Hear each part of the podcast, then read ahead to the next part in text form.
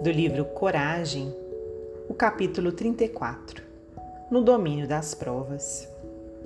Imaginemos um pai que, a pretexto de amor, decidisse furtar um filho querido de toda relação com os reveses do mundo. Semelhante rebento de tal devoção afetiva seria mantido em sistema de exceção.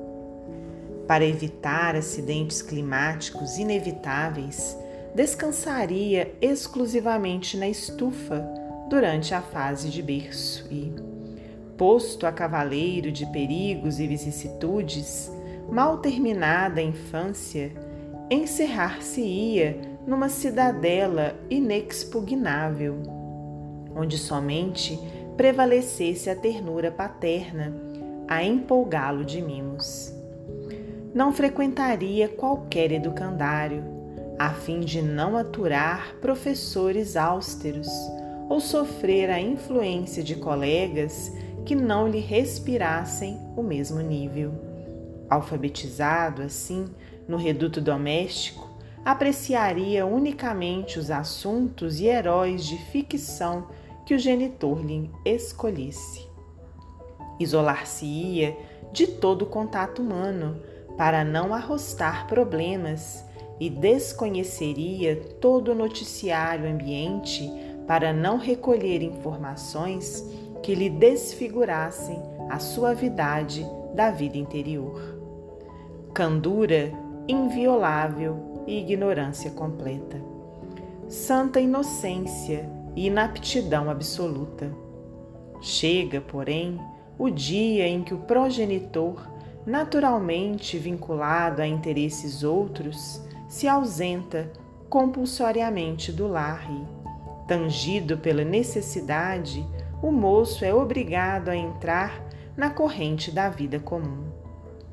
Homem feito sofre o conflito da readaptação que lhe rasga a carne e a alma para que se lhe recupere o tempo perdido, e o filho acaba enxergando insânia e crueldade, onde o pai supunha cultivar preservação e carinho.